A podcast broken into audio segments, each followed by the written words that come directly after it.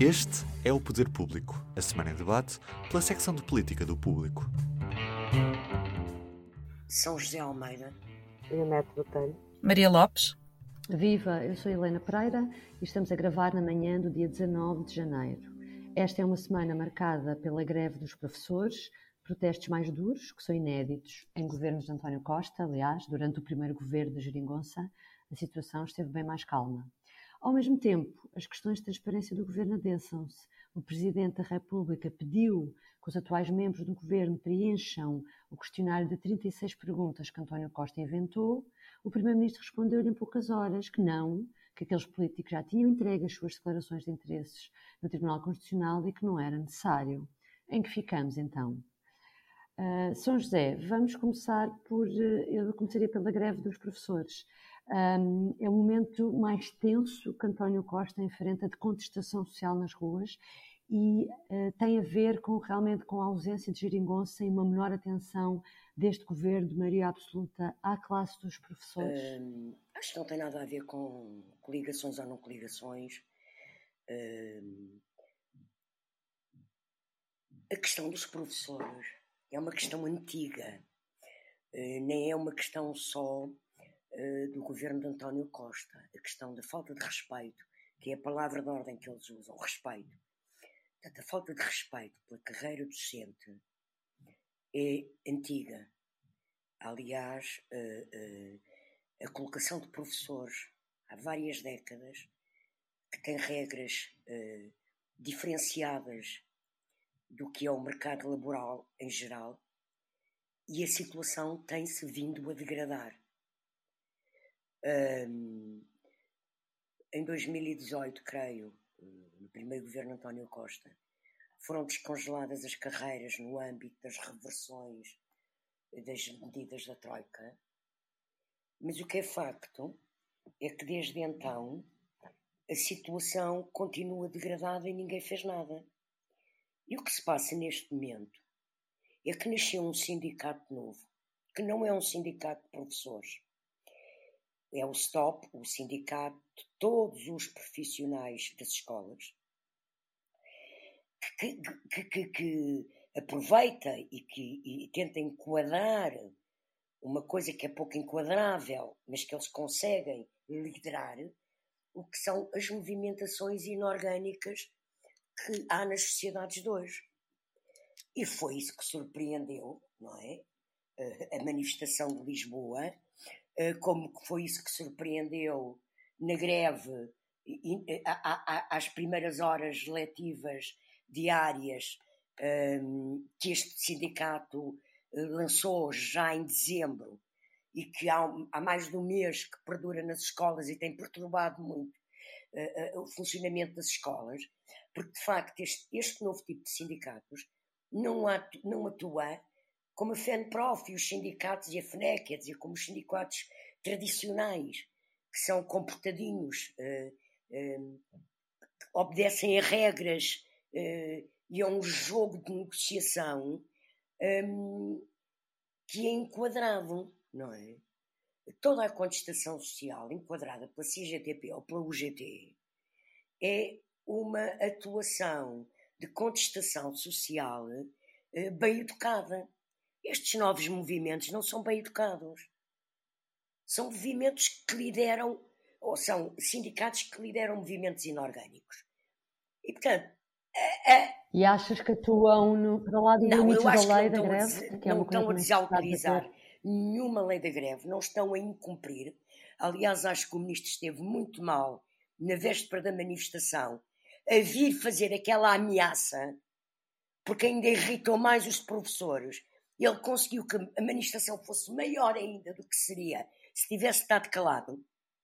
E, portanto, acho que o ministro atuou muito mal. Acho que o ministro acabou por ser desautorizado pelo primeiro-ministro no dia a seguir, com a greve em plena elaboração, com a manifestação já na rua. É o primeiro-ministro que vem responder e que vem dizer que vai a negociações e que de facto a precariedade é uma vergonha, eh, que a deslocação é uma vergonha. Isto não são problemas novos. Eu, nos anos 90, fui professora há três anos. E isto já era assim Portanto, eu acho que os partidos em Portugal têm ignorado uh, os professores, têm ignorado os problemas dos professores. Então, desde o governo Sócrates, com Maria de Lourdes Rodrigues, o nível de provocação aos professores é escandaloso e, portanto, olha, agora rebentou. E ainda bem que rebentou. Porque se o país quer ter futuro, tem que ter educação. E não há educação, não há docentes, não há professores, não há funcionários de escola que cumpram devidamente o seu trabalho se se sentem indignados, desrespeitados e maltratados. Portanto, é bom que comecem a resolver os problemas. Leonete, achas que este ministro, João Costa, aguentará a pressão? Uh, não sei se aguentará, mas deixa-me recordar que em 2000, finais de 2018, princípios de 2019, uma, houve uma greve muito semelhante a esta dos enfermeiros. Foi também uma greve cirúrgica, uh, a horas uh, extra nos blocos operatórios e não só. Portanto, era uma greve também de um sindicato novo, que também foi chamada de greve. Não, não me recordo exatamente se alguém a chamou de greve selvagem, como agora chamam a esta, mas a greve é muito semelhante e é também de um sindicato novo, com novos formatos, que fazem crowdfunding para eh, arranjar eh, fundos para, para, para sustentar as greves, no fundo para pagar aqueles ordenados que os, trabalhadores perdem. Um, concordo com a São José uh, em absoluto que o Ministro da Educação, João Costa, não esteve bem na véspera da, da manifestação mas recordo também que Marta Temido esteve sob grande, enorme pressão durante muito tempo. Eu diria que pelo menos desde essa altura das greves cirúrgicas, é que depois ainda se seguiu toda a questão da pandemia e resistiu. Portanto, às vezes a pressão pública não, não chega para determinar se o ministro resiste ou não.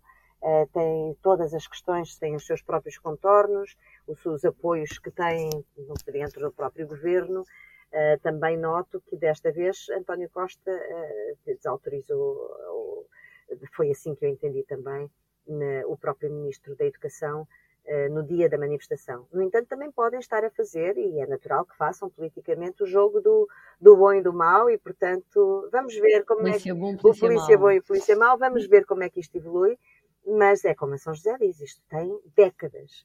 E, portanto, este tipo de problemas que se foi uh, acumulando tem, foi, e foi piorando, aliás, foi se agravando. De facto, é, é, é muito complicado.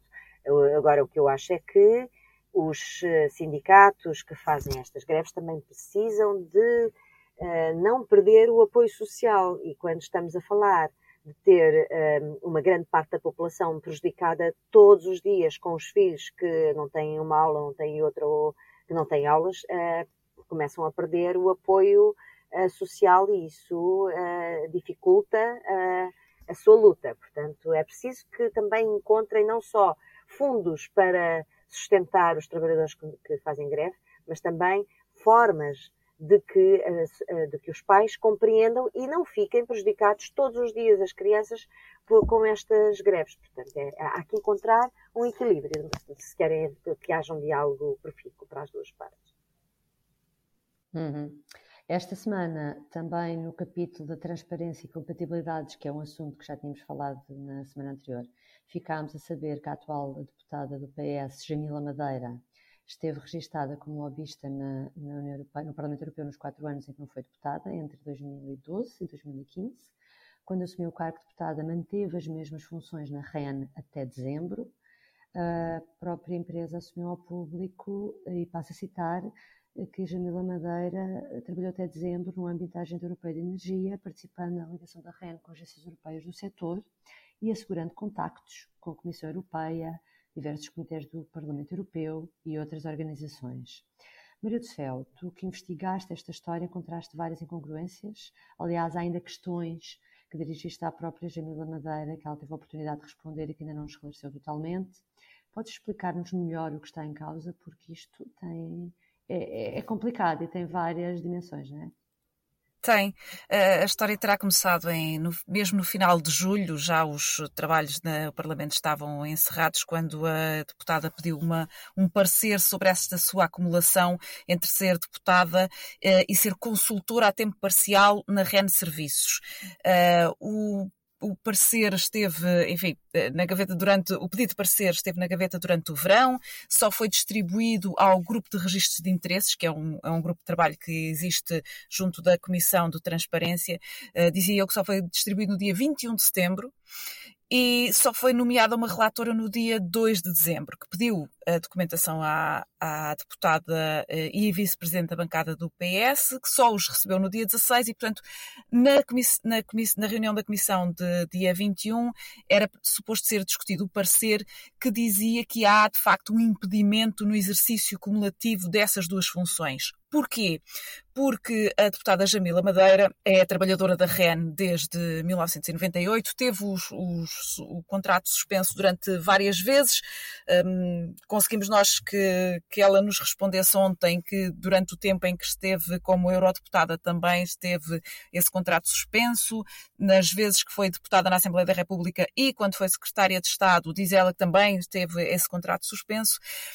A particularidade é que esse contrato uh, prevê, desde, desde 2011, um regime de pluralidade de empregadores, ou seja, a deputada é, é empregada tanto da REN, Rede Elétrica Nacional, como da REN Serviços apesar de trabalhar exclusivamente para a REN Serviços e ser paga pela REN Serviços.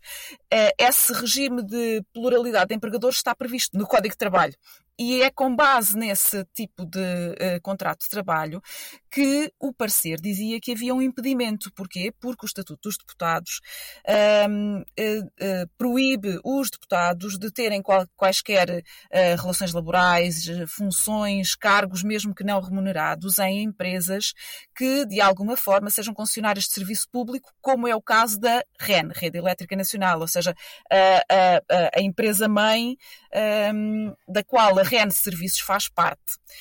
A deputada não concorda com essa leitura, continua a dizer ainda hoje que não vê qualquer conflito, que não há qualquer uh, impedimento, nem, nem conflito de interesses, nem incompatibilidade, nem nada disso. Um, no entanto, eh, nessa reunião de dezembro, o PS eh, pediu o adiamento putestativo, não foi sequer eh, votado esse parecer, e nesse entretanto, até ao dia 31 de dezembro, a deputada informou a Comissão que afinal ia, ia suspender o contrato de trabalho com a REN e passar o seu regime de deputada a exclusividade.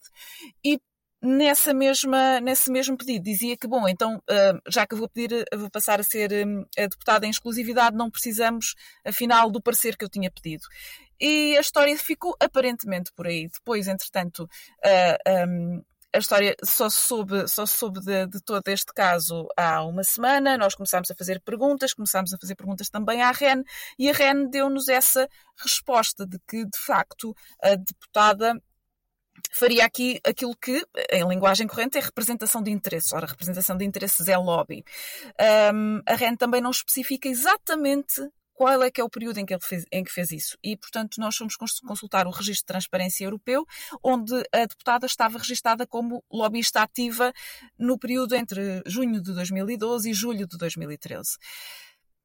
Hum, foi isso que nós escrevemos e, entretanto, continuávamos sem ter resposta, qualquer resposta às nossas perguntas muito diretas à, à deputada, que ontem à noite, ontem, quarta-feira à noite, admitiu que sim, tinha feito representação de interesses, não apenas entre 2012 e 2013, mas entre 2012 e até ao momento em que, em 2016, assumiu o mandato de deputada na Assembleia da República. Há uma série de outras incongruências em todas as declarações de Jamila Madeira. Eu consultei as declarações de rendimentos e património no Tribunal Constitucional, onde há em metade dessas declarações a ausência da declaração dos rendimentos de trabalho dependentes, que é algo que a lei exige, obriga a que os altos cargos públicos e os cargos políticos declarem. Portanto, ela tinha que dizer exatamente aquilo que ganhava. E, na verdade, não o fez. Não o fez quando era deputada no, no Parlamento Europeu. Uh, estava um espaço para, para colocar o número e aquilo que ela escrevia era salário conforme as funções tituladas. Portanto, uh, com. Uh, diretamente falando, com muita falta de transparência. Portanto, todo este caso vai somando aqui um, algumas, uh, algumas faltas de esclarecimento, uh, apesar de ser a própria deputada a vir-se queixar de inverdades e juízos de valor que se estão a fazer e que a comunicação social está a manchar levianamente o seu nome, mas uh, na prática é a deputada que tem que esclarecer e tem que apresentar os factos do que realmente aconteceu. São José, eu não estou enganada se disser que a deputada falou duas vezes através de comunicados, não é? Uh, e não veio estar mostrar-se disponível para explicar de viva voz uh, estas questões. Aqui o que me faz mais confusão é a REN continuar convencida que ela desempenhava funções de lobbyista até dezembro.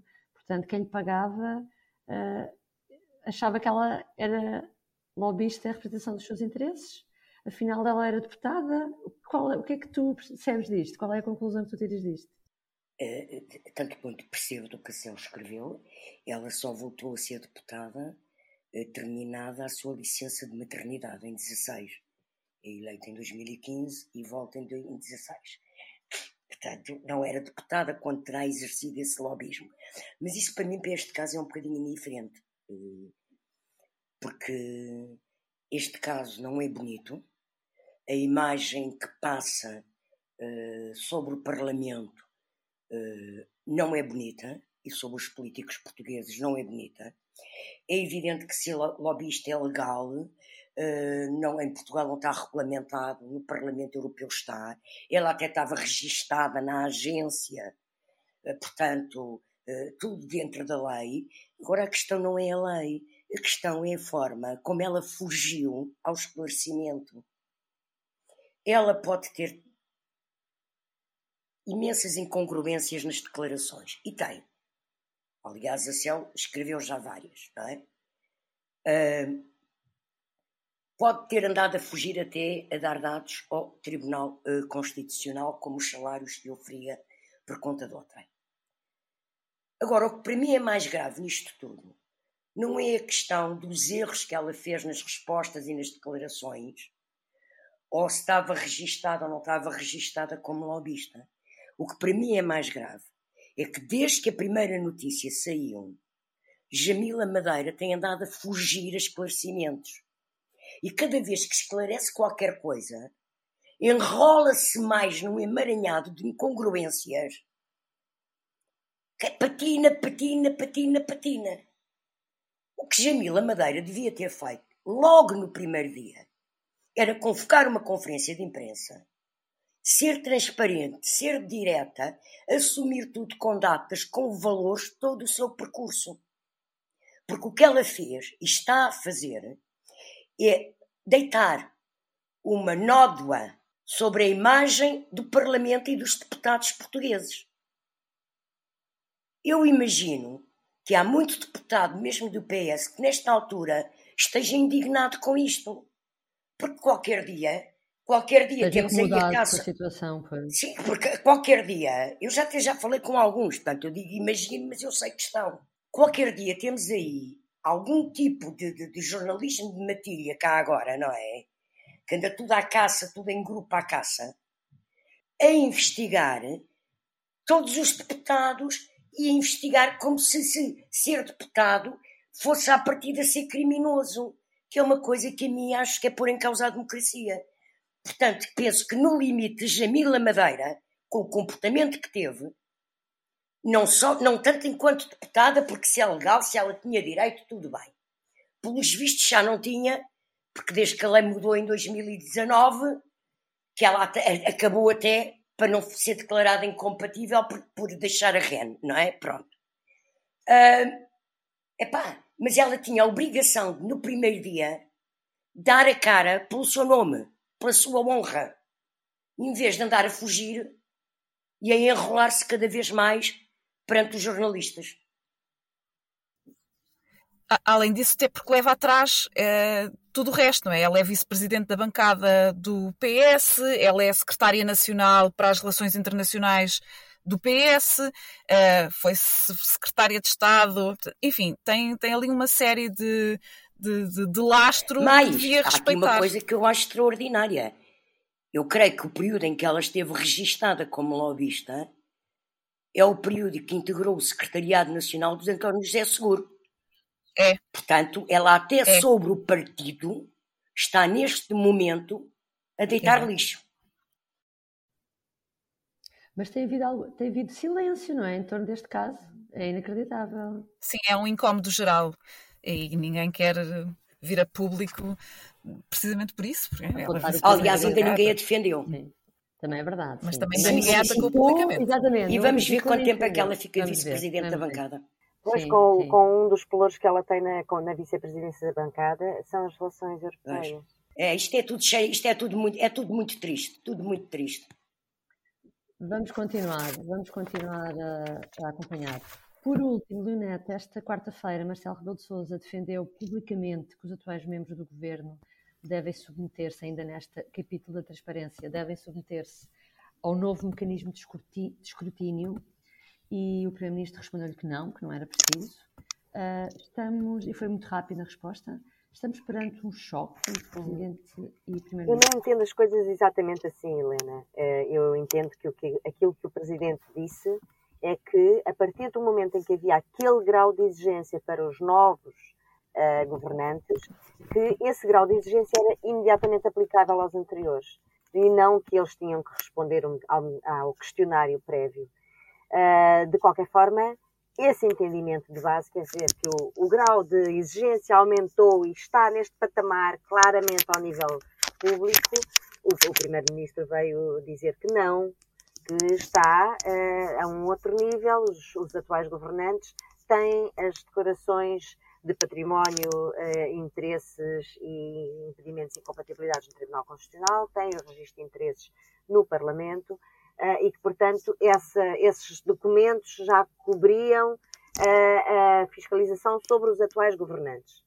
Ora, uma coisa não tem eh, muito a ver com outra, embora haja pontos comuns, ou seja, eh, os impedimentos e as incompatibilidades e os interesses também estão nessas declarações, que são entregues apenas 60 dias depois da entrada em funções e sobre a qual o escrutínio é, como já percebemos, mínimo. Voltando ao caso da Jamila Madeira, como a, a Maria Lopes escreveu, eh, os, as, os as declarações de rendimento, ela conseguiu fazê-los sem declarar rendimentos e, portanto, quer dizer, o escrutínio que o Tribunal Constitucional E ninguém faz... olha, não é? Ninguém, Não, ninguém olha, olha, quer dizer, para ou seja, estamos a falar ninguém chama a dos atenção. bons milhares de declarações que entram todos os anos no Tribunal Constitucional. ok? Portanto, é preciso também ter em conta que são milhares, porque são de todos os cargos políticos e altos cargos públicos. Estamos a falar de todos os cargos eletivos, desde a junta de freguesia até aos diretores gerais de serviços. Portanto, estamos a falar de um universo bastante grande de declarações que entram e que são fiscalizadas por uma amostragem que o Ministério Público faz mais ou menos ad hoc, ou quando há denúncias, quando há eh, denúncias particulares, ou casos na comunicação social, bom, e esses às vezes. eh, Portanto, quer dizer, a fiscalização incide eh, esporadicamente sobre alguns, algumas dessas declarações. E podem ser pedidas, eh, pedidas explicações, mas de facto, quer dizer, isso é- passa-se tudo a um, num ponto interno, não é? Completamente invisível para, para a opinião pública. Hum. Os registros de interesses que entram no Parlamento é mais ou menos a mesma coisa. E, portanto, os mecanismos são completamente diferentes. Um, embora possam versar sobre a mesma coisa, eh, têm momentos e, e, eh, apreciações completamente diferentes. E, portanto, aquilo que o, primeiro- o Presidente da República dizia é é preciso haver uma avaliação política sobre todas as situações dos atuais governantes. O Primeiro-Ministro disse não, não os vou fazer. Vamos ver o que é que Marcelo depois contra-responde a António Costa, se é que contra-responde. Bom, mas isso, Leonete, que estavas a dizer, leva-nos à próxima questão, que é a entidade da transparência, que é aquela, aquela entidade que foi criada há três anos no papel, precisamente para fiscalizar, porque chegou-se à conclusão que era preciso uma entidade para ver como deve ser essas declarações de interesses.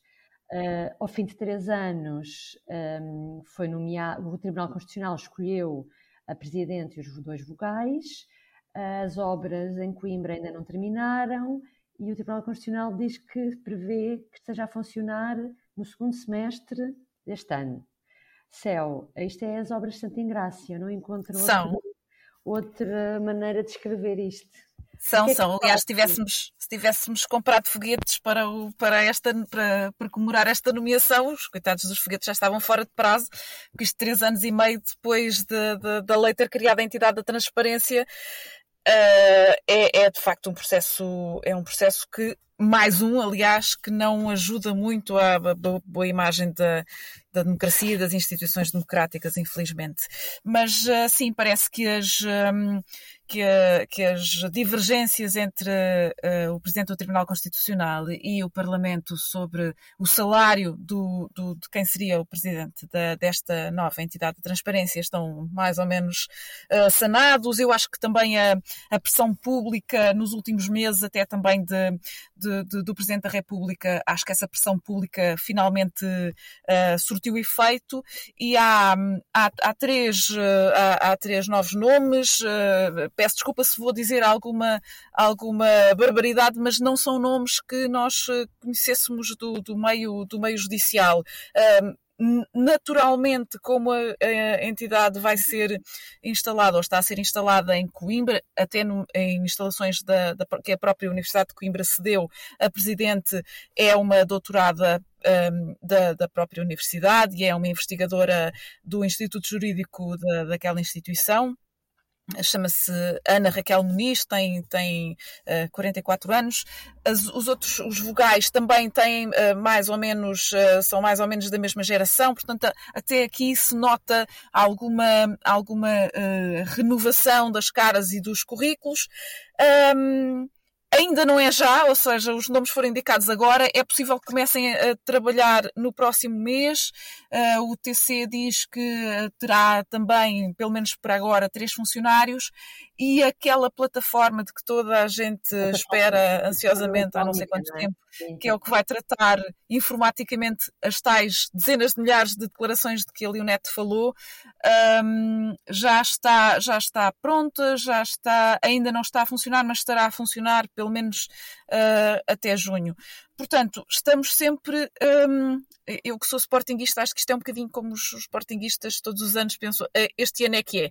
Espero que seja mesmo este ano uh, e que as questões da transparência ganhem um, um lugar central, porque é mesmo preciso pensar que, um, quem deve ser escrutinado deve, deve aceitar ser escrutinado, e dois, temos que também mudar esta, uh, esta visão que os próprios dão de si da política, estou a falar dos políticos, mas podia acrescentar os, os administradores da coisa pública, e, e, é também preciso mostrar que o sistema um, tem um instrumento para os fiscalizar e que não podem sair uh, e que não, não deverão sair, não podem nem devem sair impunes. Portanto, eu espero que sim, que esta entidade da transparência finalmente seja instalada, Uma comece a trabalhar e que daqui a um ano não haja novamente notícias como uh, temos visto nos últimos dias de ah, uh, não sei quantas centenas de, de registros ou declarações de, de, património, rendimentos, interesses, etc., que, para os quais ninguém olhou por falta, obviamente, de recursos humanos e de meios. Uhum. Espero mesmo que, essa, que esse cenário mude. Uh, para terminar então agora, públicos e notórios, São José, vou começar por ti. O que é que trazes? Algo mais sério? Algo mais curioso? Trago uma coisa séria e triste. O presidente da Câmara do Porto defendeu publicamente a criminalização do consumo de droga uh, em locais públicos uh, em algumas zonas urbanas. Eu acho triste que 20 anos depois de Portugal ter sido pioneiro na política de descriminalização do consumo de drogas, uma lei, aliás, eh, aprovada no governo de Guterres, das coisas mais bem feitas que, que foram feitas por, por, esse governo, uma lei que começou a ser preparada por José Sócrates, agora daí esse meu engano, e que foi aprovada já com Vitalino Canas, como, como, como responsável e, e adjunto do Primeiro-Ministro. Um, é uma lei que transformou o consumo de drogas em um problema de saúde pública e um problema de, que passou a enquadrar os consumidores e os toxicodependentes como doentes, fez diminuir imenso o consumo de drogas em Portugal. E é uma lei que é elogiada estudada em vários países, desde a Inglaterra aos Estados Unidos, como o melhor caminho para resolver o problema da toxicodependência que foi adotado por um Estado até hoje. Acho extraordinário que um presidente da Câmara defenda um retrocesso civilizacional que é criminalizar doentes. Porque só quem conhece ou conheceu toxicodependentes é que percebe o drama humano que ali está e o grau de doença, de doença que é aquela dependência. Portanto, achei muito triste, muito triste, muito triste. Uhum. Leonete. Ainda não sou eu que vou pôr, uh, vou aliviar o, o, clima de tristeza, mas também é muito triste que uh, as buscas à Câmara de Lisboa, por causa de um processo que começou em 2017, em 2018, mas que reporta a factos a partir de 2015, tenha acontecido agora, uh, em 2023. Portanto, uh, estamos, estou a falar das buscas à Câmara de Lisboa por causa de, uh, da contratação entre 2015 e 2017 de serviços de consultoria de um histórico do PS, Joaquim Mourão, muito conhecido como autarca das câmaras de Castelo Branco e Danha Nova portanto, cinco anos depois, depois do PS já não estar à frente da Câmara, Uh, e depois de tantas notícias que, inclusive, a começar por nós, públicos, escrevemos na altura, ehm, cinco anos depois, eu não sei se estas buscas são para rir ou para chorar, porque vão à procura de quê? Desculpem, vão à procura de quê? Não, não me parece que faça qualquer sentido. Primeiro, porque por causa do risível que é, mas também porque uh, é uma descredibilização, não só dos políticos, mas da justiça. Quer dizer, parece que há aqui toda uma eh, uma, uma operação por trás para que a justiça também cumpra determinados timings políticos. Isso não, não me parece que a nossa democracia vá nada por bom caminho, assim. Uhum. Céu. Já percebi que então a, a, parte mais leve, vá, não direi palhaçada, mas pronto, uh, uh, o episódio, é o episódio é mais, mais para rir é para mim. Eu escolhi o, eu escolhi o Rui Rio, que na semana passada, no final da semana passada, um, interrompeu o seu recato político e de, e de uh, partilhas no Twitter para partilhar uma, um, um, um artigo sobre as 55 mulheres mais belas, em que ele dizia: Bom, esta tenho mesmo que retweetar assim com, com emoji maroto.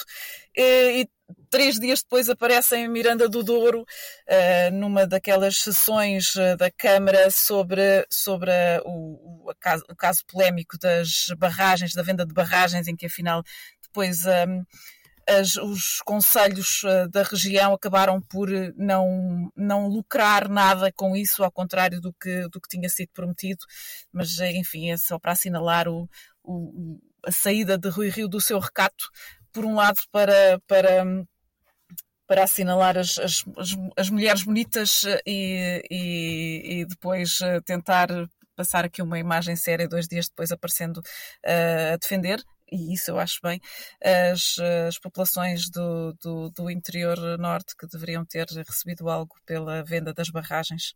E já Olha. agora assinalar também a, a, barba com que, com que Rui Rio apareceu, a barba felpuda com que Rui Rio apareceu nesse dia. Já agora uma barba parecida. Olha, não sei o que dizer. Uma barba parecida Diz. com a de Passos Coelho, que também tem aparecido muitas vezes por aí. Pronto, é, só é uma curiosidade. Dois ex-líderes do PSD a virem dar uma mãozinha à, à, oposição de Montenegro. Se calhar é porque ela precisa. Exatamente, terminamos assim com, com um regresso ao passado, não é? Uh, bom, obrigada por ter acompanhado. Voltamos para a semana. Até para a semana. Até para a semana. O público fica no ouvido.